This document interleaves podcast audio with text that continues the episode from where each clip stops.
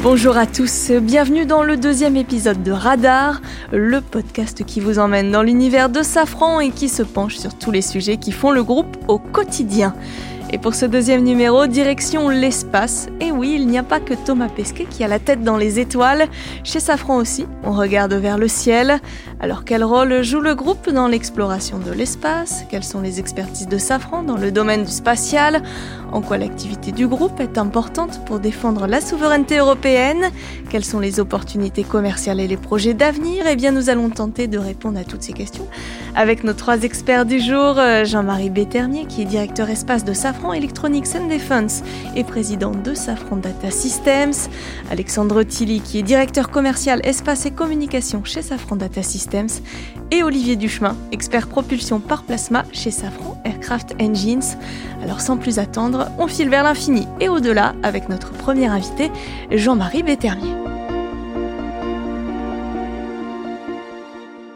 Bonjour Jean-Marie Béternier. Bonjour Johanna.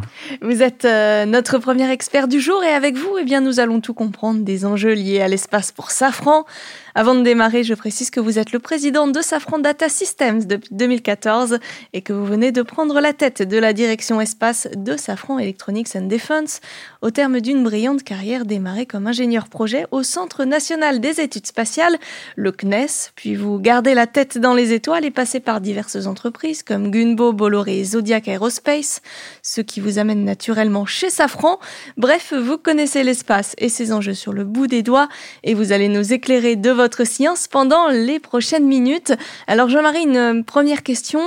On réduit souvent euh, le domaine de l'espace à une compétition entre euh, grandes puissances, qu'on résume par cette question qui enverra le premier homme sur Mars? Mais l'espace, ce n'est pas que cela, hein, puisqu'elle sert dans de nombreuses applications du quotidien. Quels sont ses usages et quels enjeux y sont liés? L'espace, c'est très médiatisé en ce moment, avec les vols habités, les vols touristiques, la conquête vers Mars. Mais l'espace, c'est aussi la vie de tous les jours de tous nos citoyens sur la Terre. En général, on aime bien savoir la météo, et il faut comprendre que les modèles météo sont massivement alimentés par les données des satellites qui sont extrêmement bien positionnés pour prendre des vues et des mesures globales de l'atmosphère. Ensuite, on sort sur son smartphone, on va mettre en route son GPS. Le GPS, qui existe aussi dans sa version européenne, Galileo, c'est aujourd'hui plus de 2 milliards de smartphones qui vont se connecter en permanence aux satellites. Alors l'espace, c'est aussi toutes les applications, les cartographies qu'on va utiliser euh, dans nos différents besoins applicatifs. C'est aussi les communications dans les zones blanches, là où l'Internet, la fibre ne peut pas arriver. Et puis enfin, c'est la sécurité. Je vais donner une image toute simple. Un pays qui aurait des velléités euh, agressives contre son voisin ne peut plus aujourd'hui masser des troupes à une frontière sans qu'ils puissent être détectés par des satellites d'observation qui ont des résolutions souvent meilleures que la dizaine de centimètres. Et puis le dernier point qui est très intéressant dans cette période de, mutation de nos réflexions sur le changement climatique, le satellite est un outil extraordinaire pour monitorer l'environnement, ce qui va tourner autour des changements climatiques. Alors l'espace n'est pas uniquement français, euh, il est évidemment commun. À quoi est-ce que nous devons être vigilants pour en faire une, ressource durable? Est-ce qu'il y a des risques qui sont associés à une présence accrue de satellites et autres qui sont propulsés par des acteurs de plus en plus nombreux? Et euh, est-ce qu'il existe des outils pour préserver cet environnement spatial? Alors cette question est très très importante puisqu'aujourd'hui on assiste à une course avec un nombre d'objets de satellites qui vont être lancés qui croît exponentiellement. On a à peu près 4000 objets actifs qui tournent autour de la Terre. Donc quand je dis un objet, c'est un satellite, c'est une station orbitale, c'est une sonde. On voit aujourd'hui des projets comme euh, ceux de SpaceX, où on parle de mettre une constellation de 40 000 satellites. Les astronomes qui disent ça va perturber euh, notre capacité à voir le ciel. Donc on voit aujourd'hui une forme un peu de Far West pour lequel les Américains sont très en pointe et avec énormément de projets. On milite beaucoup en France et en particulier à travers le GIFAS et les Space Earth Initiative pour avoir un usage plus responsable, en sachant qu'aujourd'hui on entend parler des débris spatiaux de risque de collision, mais il y a aussi une ressource très très rare qui est le spectre, les fréquences. Et aujourd'hui, euh, il n'y aura pas la place pour que tout le monde puisse communiquer de manière euh, désordonnée. Donc, il est extrêmement important d'aller vers des règles pour un usage beaucoup plus responsable et qu'on ne soit pas la génération qui aura laissé aux successeurs des orbites très encombrées et euh, aura gâché les potentialités de l'espace. De manière très très contre-intuitive, les ressources spatiales ne sont pas infinies. Contrairement à ce qu'on pourrait euh, penser euh, en regardant euh, vers le ciel. Jean-Marie, que représentent les activités spatiales chez Safran et quels sont vos atouts pour réussir à mener à bien vos projets? Alors les activités spatiales de Safran ont beaucoup de choses en commun, même si elles sont différentes, puisqu'on a les activités de Safran Data System au sol, les activités en orbite de Safran Electronic and Defense sur l'électronique et la navigation, les activités de Safran Reosc sur les grands miroirs spatiaux. Elles ont tout en commun d'être des champions technologiques qui renforcent, je dirais, l'offre souveraine spatiale. Elles ont en commun qu'elles sont équipementières dans un marché qui change énormément, c'est-à-dire avec de plus en plus de clients. Et donc ces champions, chez Safran, on est en train de les fédérer pour avoir une démarche d'équipementier transverse. Elles ont la particularité d'être des sociétés agiles. Le space et le new space maintenant nous imposent d'aller très très vite, beaucoup de projets, des mentalités différentes. Il faut qu'on arrive avec des produits packagés et moins des développements verticaux top-down. Et elles ont la particularité d'être des champions technologiques au service de la souveraineté je prendrai par exemple la Franreosc, qui aujourd'hui sait faire des très grands miroirs qui vont être utiles pour les systèmes d'observation gouvernementaux, et Reosc, qui était mis à l'honneur euh, très récemment avec euh, la communication autour du James Webb Telescope, où est un équipementier français qui a fourni euh, l'ensemble des combinaisons optiques d'un spectromètre infrarouge, le NIRSPEC, et qui a tout à fait sa place dans ce genre de grands projets technologiques, ambitieux et scientifiques. Merci euh, Jean-Marie Bétermier pour euh, toutes ces explications. Maintenant que l'on a bien compris les enjeux liés à l'espace, eh bien nous allons pouvoir rejoindre notre deuxième invité pour un éclairage sur les perspectives commerciales qu'ouvre l'industrie spatiale. Rencontre avec Alexandre Tilly. Bonjour Alexandre Tilly. Bonjour Johanna. Vous êtes euh, directeur commercial espace et communication chez Safran Data Systems. Et comme Jean-Marie Bétermier, vous êtes issu de Zodiac Aerospace où vous avez fait toute votre carrière après avoir été diplômé de l'Institut national des sciences appliquées de Lyon et de HEC. Un passionné euh, donc qui a dédié toute sa vie professionnelle à l'espace et qui va partager sa passion avec nous en nous parlant notamment des opportunités commerciales qui découlent des enjeux que vient de nous détailler Jean-Marie Bétermier. Alexandre, on se doute euh, que l'espace est un marché très concurrentiel, on vient de le voir. Pouvez-vous nous présenter les marchés sur lesquels Safran est positionné? Nous intervenons en tant qu'équipementier, c'est-à-dire c'est pas nous qui fabriquons les satellites et les fusées, et en fait on est surtout un acteur de niche, c'est-à-dire qu'on va se positionner sur les marchés où il y a une véritable difficulté et où en fait on va pouvoir valoriser toute notre technologie et notre savoir-faire. Alors pour faire ça, on l'a vu, hein, les marchés qu'on a, euh, c'est les cinq sens pour les lanceurs, c'est-à-dire on va pour une fusée, on va trouver toutes les solutions qui permettent à la fusée de savoir où elle est, ce qu'elle fait et communiquer avec le sol. Les iris des satellites, des appareils photo qu'on trouve en orbite, c'est-à-dire qu'ils vont pouvoir euh, capter une superbe image. La propulsion, bah, c'est surtout pouvoir mettre le satellite là où il doit être et faire en sorte qu'il y reste. Les moyens au sol pour communiquer, parce que tous ces satellites, c'est super, mais si on ne peut pas rapatrier et connecter tout ça, euh, on n'en tirera pas bénéfice. Puis un dernier marché également, c'est la surveillance de l'espace. C'est s'assurer que les satellites sont là où ils doivent être et veiller à ce qu'ils font. Donc tout ça, ce sont des segments qu'on a choisis parce qu'il y a une véritable barrière à l'entrée. C'est aussi des marchés qui existent dans l'intégralité du monde. Tous les pays qui ont accès à l'espace ou qui veulent faire de l'espace ont besoin de ces technologies. Donc parmi nos clients, qu'est-ce qu'on va trouver? Évidemment, ceux qui fabriquent les satellites et les fusées, on va dire qu'ils intègrent nos produits à ce moment-là, mais aussi on va interagir directement avec les utilisateurs, avec les agences spatiales. On va trouver des gens prestigieux comme la NASA, comme l'Agence spatiale européenne, les acteurs de défense qui, on l'a vu, exploitent l'espace, utilisent l'espace, tout le monde des applications civiles, ceux qui ont besoin, les Google, les Microsoft, qui ont besoin de ces images. Donc on va intervenir, nous, en tant qu'équipementier, auprès de ceux qui vont intégrer nos produits et auprès de ceux qui vont les utiliser. On vous entend bien, euh, Alexandre, beaucoup de clients potentiels, beaucoup de prospects. Alors, comment faire pour euh, rester dans la course et proposer des produits euh, de pointe qui suscitent toujours l'intérêt des clients? Alors, tout d'abord, c'est être proche de ses clients. Ça veut dire rencontrer ses clients, les écouter. Parce que parler de nos produits, c'est bien, mais il faut surtout écouter leurs besoins, leurs attentes, arriver à détecter aussi ce qu'ils n'expriment pas forcément.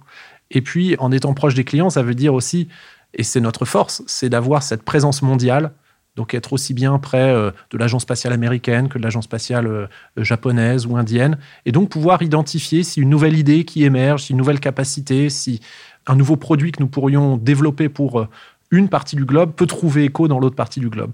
Ça, cette proximité, c'est extrêmement important et on la traduit également avec toute notre expertise technique, tout notre staff technique, nos experts qu'on emmène proche des clients pour écouter.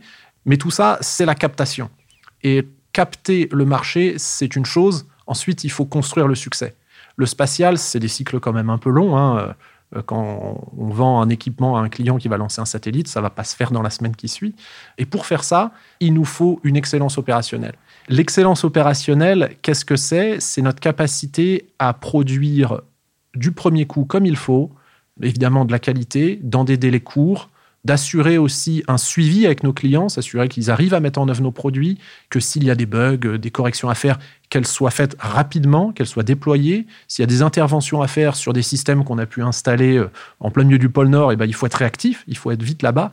Et tout ça, c'est tout ce qui se passe dans l'entreprise, dans nos murs, et c'est extrêmement important. Donc on veille à la fois à avoir un, un sens aigu de l'écoute et de la proximité des clients, mais aussi une rigueur et une excellence dans ce que nous fabriquons, dans ce que nous livrons et dans la manière dont nous suivons nos clients. Bien choisir ses partenaires, on l'a vu, euh, c'est travailler main dans la main avec les maîtres d'œuvre, mais c'est aussi être extrêmement proche des cellules innovantes dans les agences spatiales, mais également auprès de la force publique. Quand on voit avec France Relance, euh, c'est euh, financer l'innovation pour faire de super produits qui vont trouver leurs clients et qui vont stimuler l'emploi. Mais également, c'est forger des alliances avec une expertise technique que nous avons dans nos murs, mais parfois il peut être plus astucieux de nouer un partenariat avec euh, un organisme externe. Et puisqu'on parle des clients, euh, quel est, quels sont le ou les arguments qui font que les États vont investir euh, massivement dans ces équipements spatiaux? C'est vrai que les États ont un grand besoin de souveraineté. La souveraineté, c'est quoi? C'est le fait d'être indépendant et de ne pas dépendre de quelqu'un. Donc, par exemple, les communications assurer aux citoyens ou aux militaires, aux forces qui peuvent communiquer les uns avec les autres sans être espionnés, sans que leurs données soient exploitées par d'autres, sans qu'on dépende du bon vouloir d'un tiers pour nous permettre de communiquer, c'est extrêmement important. Anticiper ce qui peut se passer à côté, dans les autres pays, anticiper aussi d'un point de vue climat, qu'est-ce qui va se passer, c'est très très important. Donc disposer de ces moyens en orbite, c'est extrêmement important pour un pays et donc aussi la capacité de les mettre en orbite. C'est pourquoi les États voient l'espace comme quelque chose d'extrêmement vital, de très important à préserver, à sauvegarder, aussi bien pour les applications militaires que pour les applications civiles. Et en ce sens, un métier qu'on a développé plus récemment, qui est celui de la surveillance de l'espace, permet justement depuis le sol de s'assurer que tout ce qu'on appelle les actifs spatiaux, donc les satellites dont les personnes disposent, qu'ils sont bien là où ils doivent être, qui ne sont pas menacés par d'autres, que s'ils étaient amenés à être menacés, qu'on puisse anticiper la menace. Tout ça pour préserver l'espace. On l'a vu, l'espace n'est pas une ressource infinie, même si c'est très grand. Il faut bien veiller à ce que les choses ne se percutent pas, qu'il n'y ait pas euh, d'intention hostile, parce que on s'en rend pas compte, mais deux voitures qui se cognent dans la rue, ça fait juste une poignée de débris qui restent au pied de deux voitures. Mais deux satellites qui se percutent, ou un missile qui vient percuter un satellite, c'est des milliers de débris qui vont rester pendant des dizaines, voire des centaines d'années et qui vont menacer toutes les autres choses autour d'elle. Donc préserver l'espace, c'est extrêmement important. Et ça, veiller à la préservation de l'espace, c'est le rôle des États. Donc là, on voit que sur ces choses-là, on a de fantastiques produits, on a de fantastiques perspectives, parce qu'il y a un besoin qui est évident. Merci euh, Alexandre Tilly pour euh, toutes ces précisions.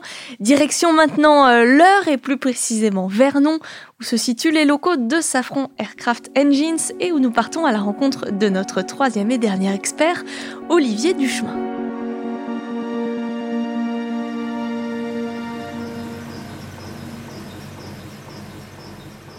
Bonjour Olivier Duchemin.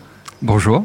Merci euh, de nous accueillir euh, ici dans les locaux de Safran Aircraft Engines, euh, au cœur de la machine, on peut le dire, où vous êtes expert propulsion électrique et en particulier propulsion par plasma. La propulsion, c'est toute votre vie, hein, puisque vous êtes diplômé en génie propulsif de l'École nationale supérieure de technique avancée de Bretagne. Vous entrez ensuite au California Institute of Technology, puis au Jet Propulsion Laboratory de la NASA à Pasadena. Rien que ça, c'est en Californie pour effectuer un travail de thèse et d'assistant de recherche en propulsion ionique. Et puis retour en France en 2001 pour rejoindre Safran à la direction propulsion et équipement de satellites à Villaroche, puis euh, à la division moteurs spatiaux à Vernon, où nous sommes aujourd'hui. Et avec vous, eh bien, nous allons voir comment les choses vont évoluer pour Safran afin de suivre le mouvement. Olivier, une première question. Est-ce que vous pouvez nous expliquer ce qu'est la propulsion par plasma, la propulsion plasmique, et en quoi c'est un enjeu pour Safran? Alors, ça fait peut-être un peu Star Wars, propulsion par plasma, mais ça reste. Le bon terme, c'est lequel? Propulsion plasmique ou par plasma. Les deux sont comme corrects. Comme vous voulez, oui, oui. oui, oui. Et ça reste de la propulsion à réaction, c'est-à-dire que comme dans un avion, on va accélérer quelque chose vers l'arrière pour créer une poussée vers l'avant. Sauf qu'à la différence de la propulsion aéronautique, on ne peut pas prélever un flux d'air massif dans l'environnement pour l'accélérer. En propulsion spatiale, il faut tout embarquer à bord et donc il faut être très efficace. Donc ce que fait bien la propulsion par plasma ou la propulsion électrique, c'est cette accélération. À partir d'une masse embarquée très très petite, la vitesse d'accélération est très élevée. On éjecte les particules à 20 km par seconde. Et donc, on fait la meilleure utilisation possible finalement de chaque gramme de masse embarquée. Donc, vous pourriez faire décoller le Faucon Millennium et, et le mettre euh, en vitesse lumière? S'il n'y a pas trop de gravité, parce que le problème, c'est que on accélère un gaz qui est très peu dense. Donc la poussée, euh, elle est très très faible, la poussée instantanée. C'est un peu sur l'automobile comme passer d'un V8 essence à un moteur hybride. C'est pas la même accélération, par contre on consomme beaucoup moins. La poussée que génère un de nos moteurs, le PPS 5000, le moteur le plus puissant, c'est une poussée de 30 grammes. Le moteur du Rafale, avec la post-combustion, c'est 7 tonnes 5 c'est beaucoup plus, eh bien, notre moteur, il est capable de délivrer une impulsion, c'est-à-dire la poussée multipliée par la durée. Il délivre l'impulsion du moteur du Rafale pendant un peu plus de 3 minutes. Tout ça avec un moteur qui a la taille d'une boîte à chaussures et qui pèse 11 kg. Mais donc, c'est une poussée très faible qui s'applique pendant très longtemps. C'est ça la différence. Mais le moteur du Rafale, il accélère un flux d'air massif de l'ordre de 14 tonnes pour faire cette manœuvre pendant 3 minutes. Alors c'est surtout de l'air et un peu de carburant. Et eh ben, le PPS 5000, pour faire cette même manœuvre, il va avoir besoin de 800 kg de xénon. Donc 14 tonnes contre 800 kg, c'est beaucoup plus efficace avec de l'énergie solaire. Et c'est ça qui fait la différence. Grâce à cette propulsion, on divise par 4 la quantité de carburant nécessaire au décollage. Donc on divise par deux la masse au décollage du satellite. Donc diviser par deux la masse au décollage du satellite, ça fait une différence de plusieurs dizaines de millions d'euros sur le coût au lancement.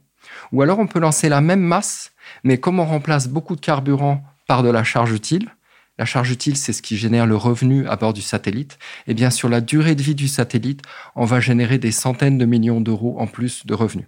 Donc, c'est pour ça que ça fait une différence considérable de passer de la propulsion traditionnelle, chimique, avec une combustion, à la propulsion électrique et en particulier à propulsion par plasma. Lié à, ces enjeux, quels vont être euh, les objectifs, les tâches de Safran pour les mois à venir? Macroscopiquement, il y a deux grands enjeux. Le premier enjeu, c'est améliorer notre profitabilité. C'est-à-dire que déjà sur les produits qu'on commercialise aujourd'hui, améliorer notre compétitivité. Donc il y a des actions dans cette direction-là. Et puis également augmenter le périmètre sur lequel on travaille, c'est-à-dire pas vendre uniquement des moteurs tout seul, mais s'occuper de tout le système qui va autour, c'est-à-dire alimenter le moteur en puissance et réguler cette puissance, alimenter le moteur en gaz et réguler le débit, gérer en fait toutes les interfaces thermiques, électriques, fluides, mécaniques. Et le fait d'élargir notre périmètre, ça nous aide à mieux vivre. Donc, premier objectif, améliorer notre profitabilité. Et je dirais que le deuxième grand objectif, c'est pas rater les nouveaux marchés. Alors là aussi, les nouveaux marchés, qu'est-ce que c'est? On est essentiellement aujourd'hui sur une activité monoproduit, mono-application. Un moteur qui est en production aujourd'hui, le PPS 5000, pour les satellites géostationnaires. Demain, les nouveaux marchés, c'est déjà le marché des constellations de petits satellites, Donc on a aujourd'hui en développement un plus petit moteur qui s'appelle le PPS X100. Donc il faut réussir ce développement et son industrialisation.